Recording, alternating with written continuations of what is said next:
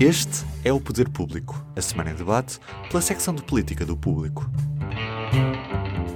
São José Almeida, Sónia Sapage, Marta Moitinho Oliveira. Eu sou a Helena Pereira e este é o podcast de Poder Público que estamos a gravar no dia 21 de outubro. E mais uma vez na iminência de uma crise política à esquerda e de uma guerra de poder à direita. Sou José, achas que estou a exagerar sobre a dramatização das negociações do Orçamento de Estado, aliás, como dizia Jerónimo de Sousa este fim de semana, ou não? Aí pergunto mais, o Governo aprova esta quinta-feira em Conselho de Ministros medidas contra a precariedade do trabalho, o reforço da, de médicos em dedicação plena no SNS, medidas que uh, são para agradar à esquerda.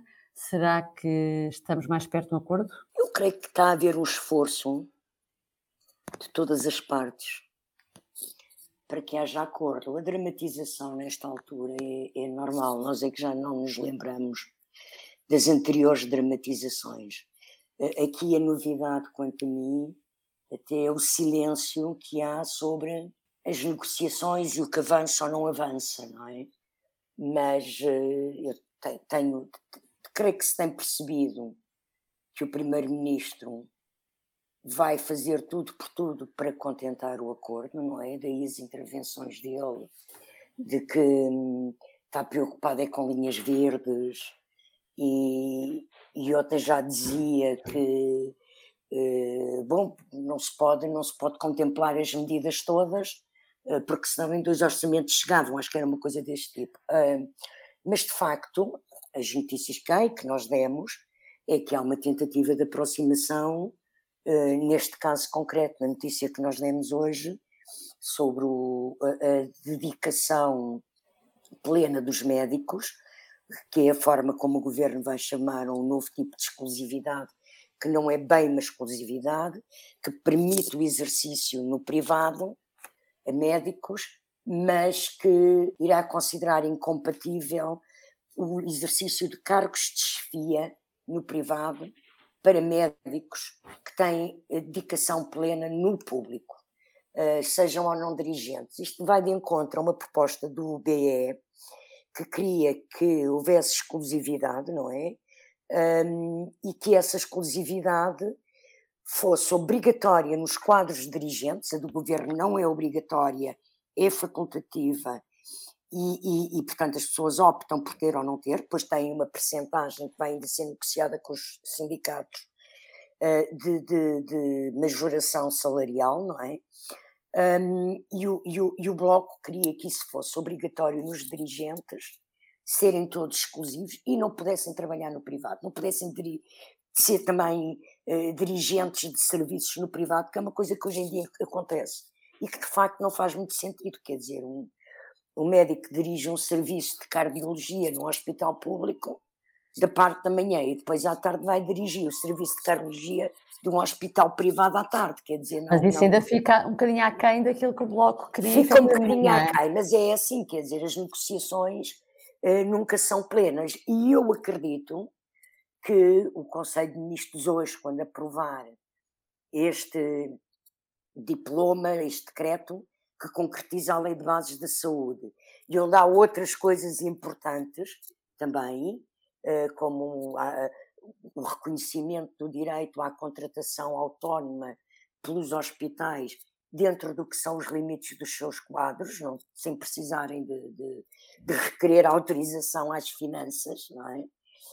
Um, e, e, e, eu creio que vai haver aproximações também na questão do trabalho, para se aproximarem, eh, eh, quer do Bloco, quer do PC, e também noutras coisas que eu acho que vão ainda ser negociadas na fase de, de, de, se não for agora, na fase de especialidade, e que passará por maior aumento de pensões e um aumento um bocadinho maior dos funcionários públicos, que são coisas que são muito importantes para o PCP e que creio que, que vão ser contempladas. Portanto, eu não, não, não estou, não estou a, a, a, achar que as portas estejam fechadas e que o orçamento não seja aprovado. Não, não estás então, não alinhas com aquela notícia do fim de semana de que o PCP estaria, estará preparar-se para votar contra, para chumbar o orçamento e abrir o, uma crise? O, o, o PC pode estar preparado para votar contra, mas eu creio que as negociações obrigarão o PCP a viabilizar, a abster-se. Porque, de facto, este orçamento tem dinheiro que permite eh, contemplar algumas exigências e também acontece o seguinte: o PCP até pode votar e contra este ano, absteve-se o ano passado, e ser o BE a abster-se este ano, que esteve contra o ano passado, e o BE sozinho com o PS viabiliza um orçamento. Chega, sim. Uh, por falar em BE, Sónia, uh, passo a bola, realmente. No ano passado, a discussão do orçamento entre PS e Bloco de Esquerda foi quase toda feita na praça pública, em tempo real, porque nós sabíamos quando é que eles tinham as reuniões, praticamente sabia-se o que é que cada uma das partes tinha apresentado e o que é que, cada, e o que, é que a outra tinha, de que forma a outra tinha reagido. O secretismo que agora se vive, uh, a blindagem em torno destas reuniões do Bloco e do Governo pode ser um bom sinal de que poderão estar a, a construir alguns entendimentos melhores do que no ano passado? Talvez seja um bom sinal é necessariamente uma, uma estratégia diferente, porque de facto nem no ano passado, nem nos outros anos, as coisas funcionaram assim. Sabiam-se horas de reuniões, sabiam-se, sabia-se uns partidos, não se sabia dos outros, havia muita transparência nos casos, muita opacidade nos outros, mesmo em relação aos documentos e às propostas que, que iam sendo feitas, mas de facto eu, eu acho que isto é mais sinal, é, é mais uma reação do Bloco a, a tudo o que António Costa veio dizendo ao longo destes anos, um, do que propriamente um sinal de que haja entendimento. É um sinal de que um, o Bloco cresceu, talvez, ou se quer mostrar com maior maturidade, porque a verdade é que António Costa tem-se duro com, com o Bloco de Esquerda ao longo, mesmo quando havia geringonça nós ouvimos-lo dizer que ele vive na angústia de ter de ser notícia. Ouvimos-lo dizer que é um partido de mass media que se preocupa muito com, os, com, a, com a imprensa. Uh, o ano passado disse que ele não se aliou ao esforço do governo e que desertou a esquerda. Um, mesmo antes tinha dito que a geringonça, aquela solução do governo, foi construída apesar do Bloco e que depois o Bloco é que se juntou. Disse que, pelo contrário, a relação entre o PS e o PCP era mais estabilizada ou já estava estabilizada e menos sujeita a estados de alma. Deu a entender que o PCP era o parceiro confiável. Pronto. E o, o PCP por oposição ao Bloco, claro. Portanto, eu acho que isto também é uma, é uma reação do Bloco a todas essas críticas. É, ok, então nós vamos comportar-nos de outra forma para ver se, se também muda um bocadinho este discurso. O próprio António Costa já disse que o Bloco parece estar com uma posição diferente este ano. Portanto, acredito que alguma coisa tenha mudado, os sinais vão nesse sentido. Não sei o que é que isso significa uh, em termos de depois de resultado final do orçamento, aprovação, não aprovação. Agora, que de facto há um, mesmo este ano, há uma linguagem pública que é diferente depois da linguagem.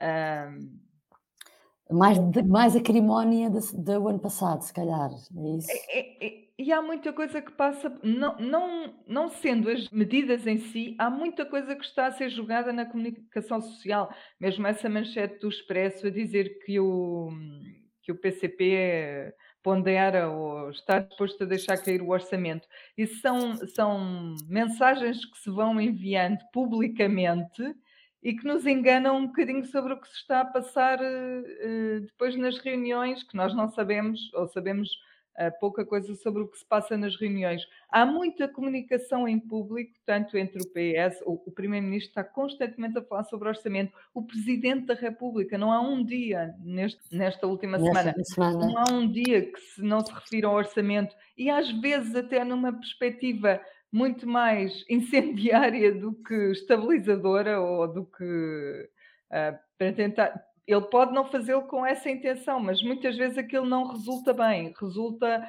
como mais, mais lenha para a fogueira, mais, uh, mais atrito.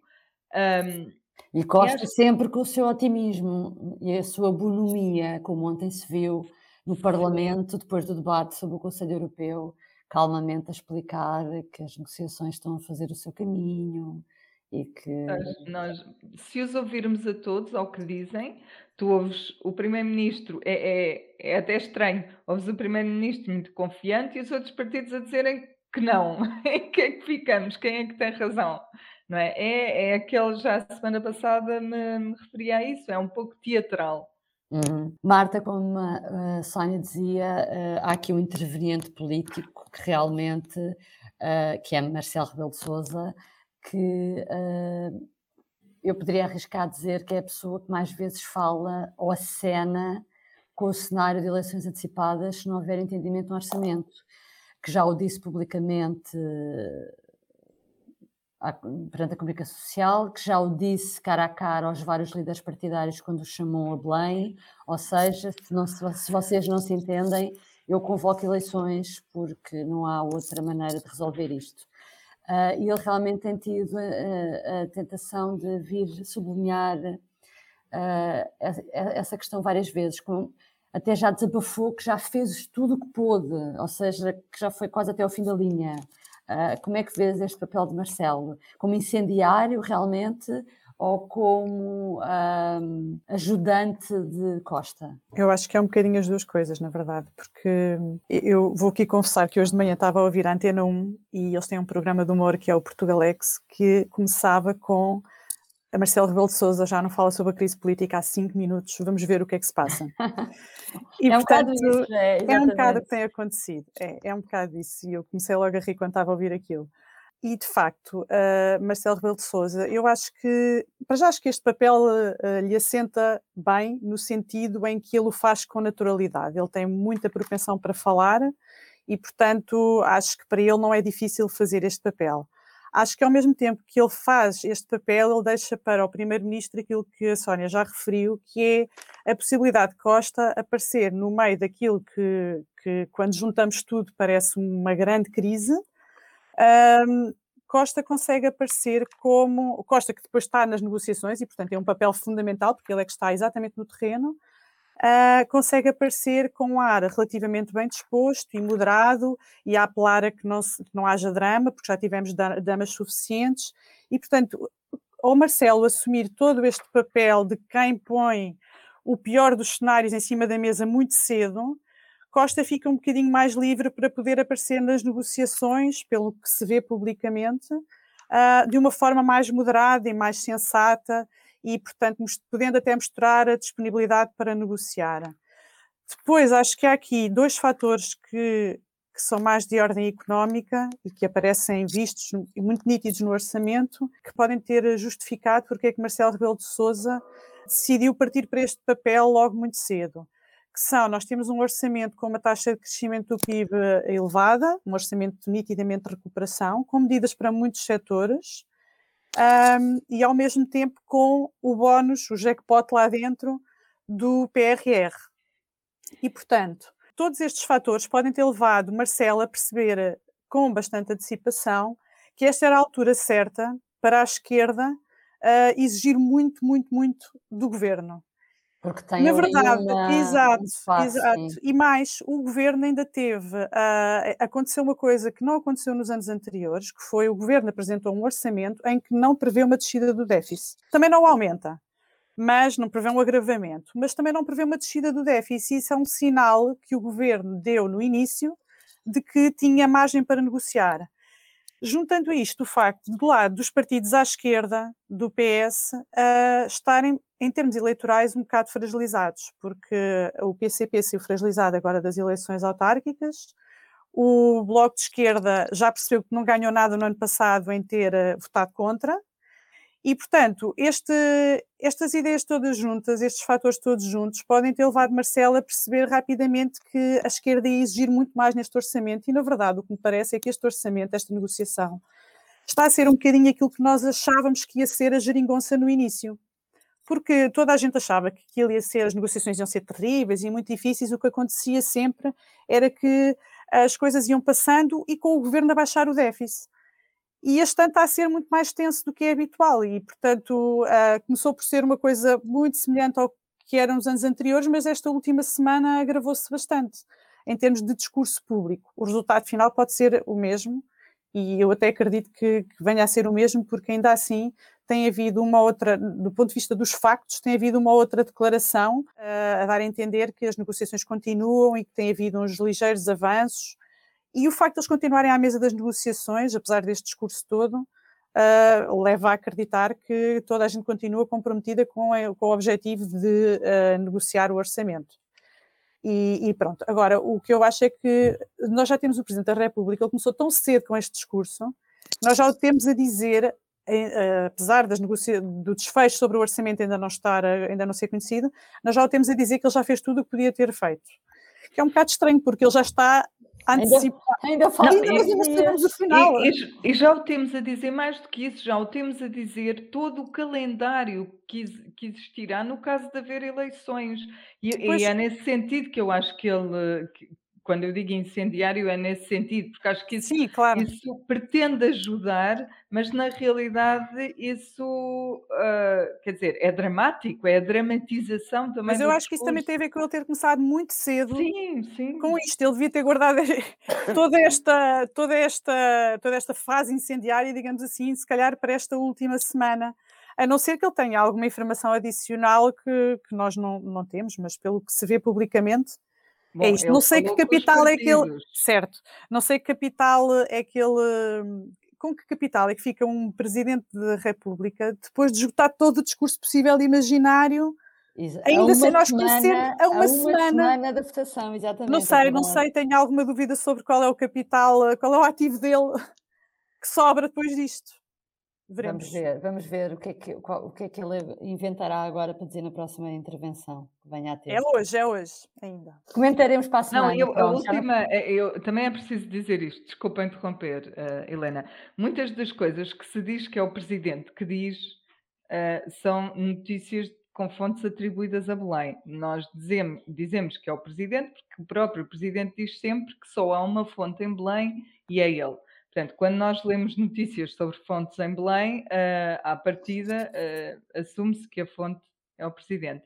E uma das últimas notícias que vieram a público dizia, inclusivamente, que o, o governo tem, o, o presidente tem um timing para querer saber qual é o resultado destas negociações. E o timing é domingo. Mais uma vez, em que é que ajuda às negociações? Tu pôres um, uma espada por cima de tudo isto, a, a, dizer que até domingo, ou que o domingo é o dia ideal para se ter uma, uma negociação. Esse aqui timing até, desculpa, é, aqui vou fazer documentadora. É um disparatado. É, aqui vou fazer documentadora. É Porque... É assim, domingo pode haver comitê central do PCP, mas mesmo assim toda a gente sabe que os outros orçamentos foram negociados até a 25 hora. Até sempre. de madrugada. Exatamente, sempre. Oh, até... oh, oh, oh, minhas caras, segunda e terça-feira estão previstas reuniões. Isso não faz sentido, pois, isso que o Marcelo diz, Pronto, ou que a notícia isto não diz. É, isto não é exatamente. O, exato. É o que, se, o que se atribui a Belém. Pronto, eu nunca ouvi o Presidente dizer isto, mas. Eu lembro-me de haver um orçamento uh, em, que, em que com o PCP aquilo foi negociado até de madrugada, porque quando o papel veio, Uh, o João Oliveira dizia que, que, no papel não estava escrito exatamente aquilo que tinha sido acordado na reunião e depois eles tiveram que andar, na altura era o Pedro Nuno Santos, ainda secretário de Estado de Assuntos Parlamentares, tiveram que andar a corrigir a redação para que o PCP uh, ah, ficasse satisfeito. Portanto, a gente sabe que isto é sempre até a última hora, não é? E é até a última hora depois também na especialidade. é sempre assim, pois. Aqui. Exatamente. Uh, para mudar de assunto e para terminar esta, esta, esta análise desta semana, vamos à direita. E São José, começo por ti também, uh, relativamente ao fim do tabu da recandidatura de Rui Rio. Houve um comunicado, Rui Rio ainda não fez o seu, a sua apresentação de recandidatura, vai ser só sexta-feira, mas resolveu fazer um comunicado nas redes a dizer que, apesar de todos os ataques e de sofrimentos e sei lá o quê, que vai ser candidato. Como é que viste este anúncio? Bom, vou ser breve, porque já nos alongamos, mas hum, eu vi este anúncio como normal, como expectável, quer dizer, eu ainda disse isso a semana passada, que Rio tinha espaço para se candidatar. Aliás, ele desde as eleições, que tem demonstrado, eh, nas reações às eleições, uma imensa vontade de ser candidato a primeiro-ministro em 23, um, depois uh, até aquela atrapalhada sobre a marcação do Congresso, que ele muda de posição depois da sua direção ter proposto uma data um, com a iminência da crise. Uh, Chegaste a, a perceber o que é que aconteceu? Uh... Eu, eu, eu, creio que ele levou a sério o, o discurso do Presidente da República sobre a antecipação de eleições e, e, e foi na sequência disso que, que, que, mudou de posição. Mas tudo isso demonstrava que ele tem vontade. Um, aliás, Rui Rio é um, um, um, tipo de pessoa, é um tipo de personalidade, pelo menos no seu perfil político, não é?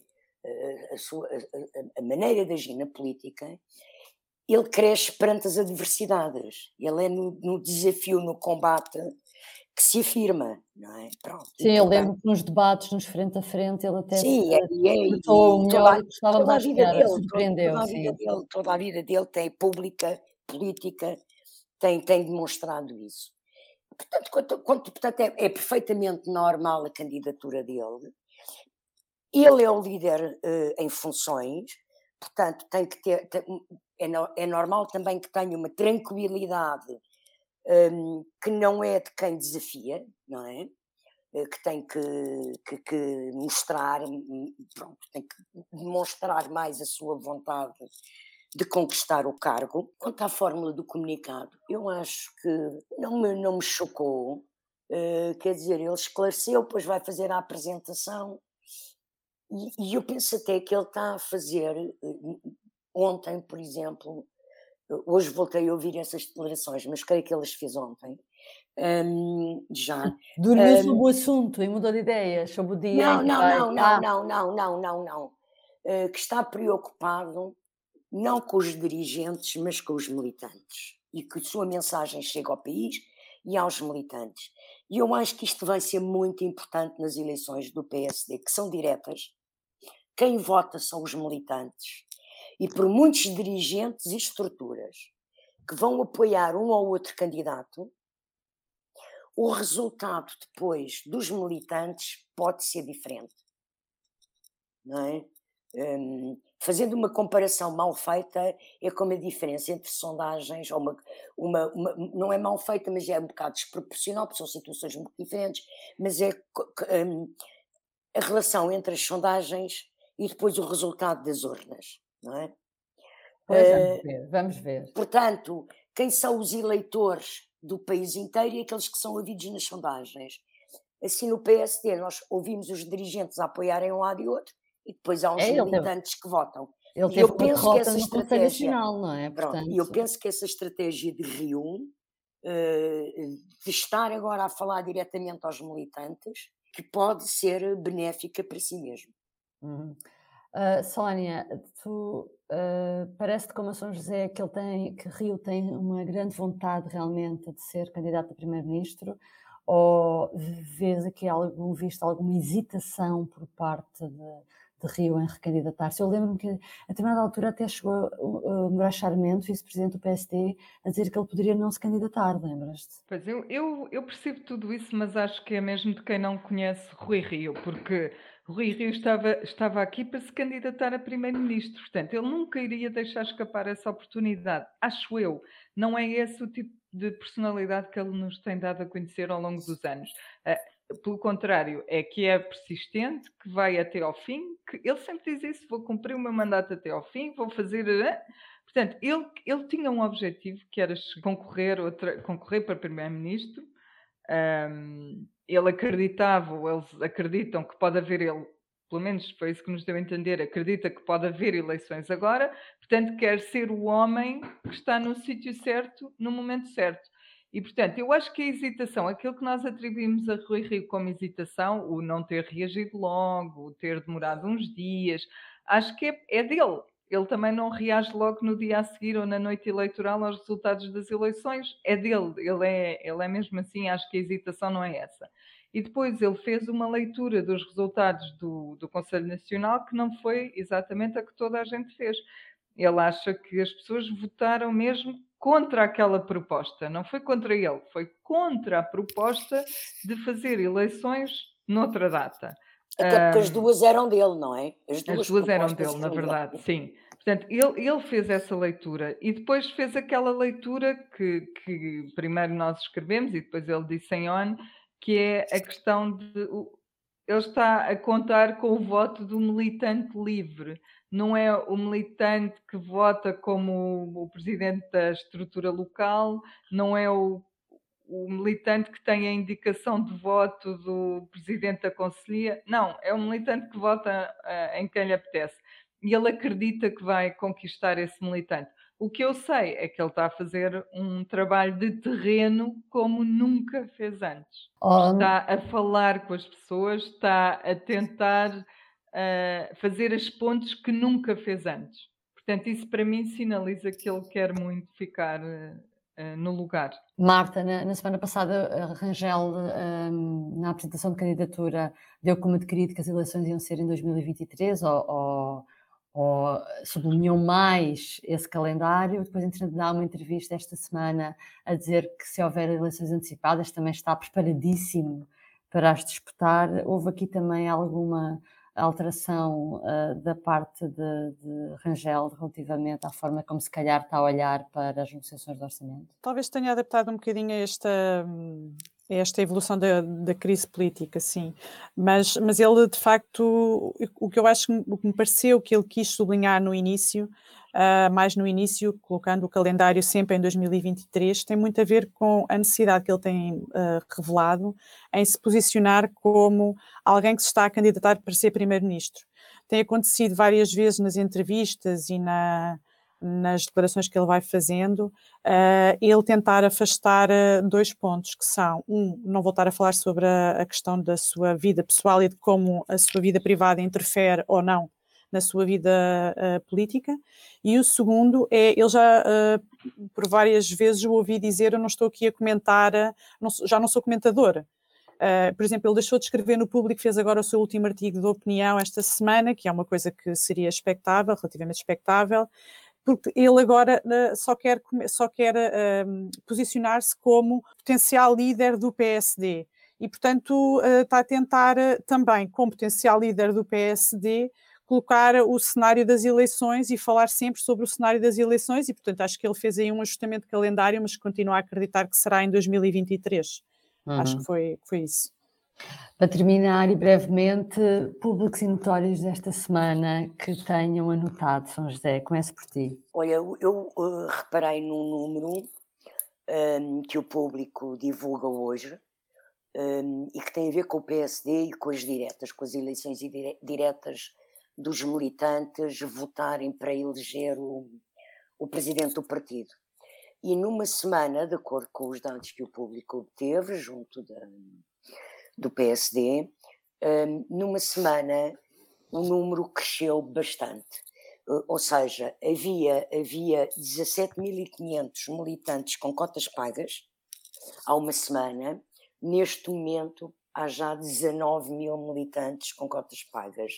Isto pode parecer pouco, o PSD tem seguramente muito mais militantes, mas como em todos os partidos, os militantes, um, ou pelo menos isso também acontece no PS, é na altura de votarem que põem muitas vezes as cotas em dia uh, para poderem exercer o voto. E, esta subida ainda à distância que estamos da, da eleição interna, que é 4 de dezembro, uh, portanto ainda há tempo 15 dias para pagar cotas. Eu acho significativo que tenha já havido 1.500 pessoas que numa semana decidiram pagar as, cotas, as suas cotas uh, do, ao partido e, e, e, creio que isto é um sinal que de facto estas diretas no PSD uh, eh, estão a criar dinâmica e a criar uh, debate e interesse mobilização interna ok Sónia. Eu, eu também tenho um número, e é um número, não é tão político, nem precisa tanta explicação como da São José. É o número que alguns portugueses terão ouvido falar esta semana, de bolas de golfe que a Marinha comprou, são 3.900. Porquê que a Marinha mil... quer 3.900 bolas de golfe? Gastou 1.692 euros para um campo de golfe que foi construído no arsenal do Alfeite uh, há, um, há, uns anos, não muitos, uh, penso até que pelo, pelo atual chefe de Estado-Maior, não é? Uh, agora, esta notícia diz mais sobre as guerras internas da, da própria Marinha e de, das Forças Armadas do que sobre o campo de golfe, mas é sempre intrigante uh, o número de 3.900 uh, bolas de golfe para um campo de golfe dos, enfim, da Marinha. É surpreendente, sim. É muito tempo livre também. Havia ah, aquela expressão da doca seca, agora é a relva seca, se calhar, o golfe. Marta, Olha, eu escolhi uma expressão de, uh, dita ontem por António Costa, uh, em que, que é todos devem meditar, isto sobre as negociações do orçamento, e que mostra como uh, as expressões que foram usadas até agora já foram tão levadas ao limite que estamos a vários dias do orçamento e, pelos vistos, até lá vamos estar todos a meditar, as partes vão estar todas a meditar, resta só isto. Portanto, eu aconselhava também, se calhar, no domingo ir à missa e, e pronto, e assim um, tentávamos ver se havia um orçamento. Olha, então para terminar, o meu público notório também era um conselho à Ministra da Cultura para meditar um bocadinho, mas neste caso sobre um tweet que o Ministério da Cultura, conta oficial do tweet, fez, em que compara uh, duas coisas que não podem ser comparadas, a meu ver, que é o investimento feito pelo este governo de de António Costa nos anos de 2020 e 2021, ou seja, durante a pandemia, em que o tweet diz que foram uh, dados mais de 273 milhões de euros em apoios extraordinários, e depois compara isso com os quatro anos de governação de Passos Coelho, em que foram tirados 35% dos apoios à cultura. Eu acho que às vezes os socialistas têm um problema com gráficos. Lembro-me que aqui há uns tempos, Ana Cadeira Mendes, a líder parlamentar do PSF, pediu desculpa por um gráfico que o grupo parlamentar fez, que também não estava correto que fazia uma comparação que não podia ser feita naqueles moldes sobre, sobre o número de pessoas já vacinadas em comparação com a média Portugal, em comparação com a média na União Europeia. Pronto, uh, eu acho que pode ser que a Ministra da Cultura também medite e venha em breve também pedir desculpa por, uh, por este gráfico mal feito. Uh, terminamos por aqui. E para a semana, bom, cá estaremos em vésperas, em vésperas não, já em já depois. Já com o orçamento. Já saberemos. Já Aprovado ou não, já, não é? Já saberemos se há crise ou não, exatamente. Então, até para a semana. Até para a semana. Até para a semana. O público fica no ouvido.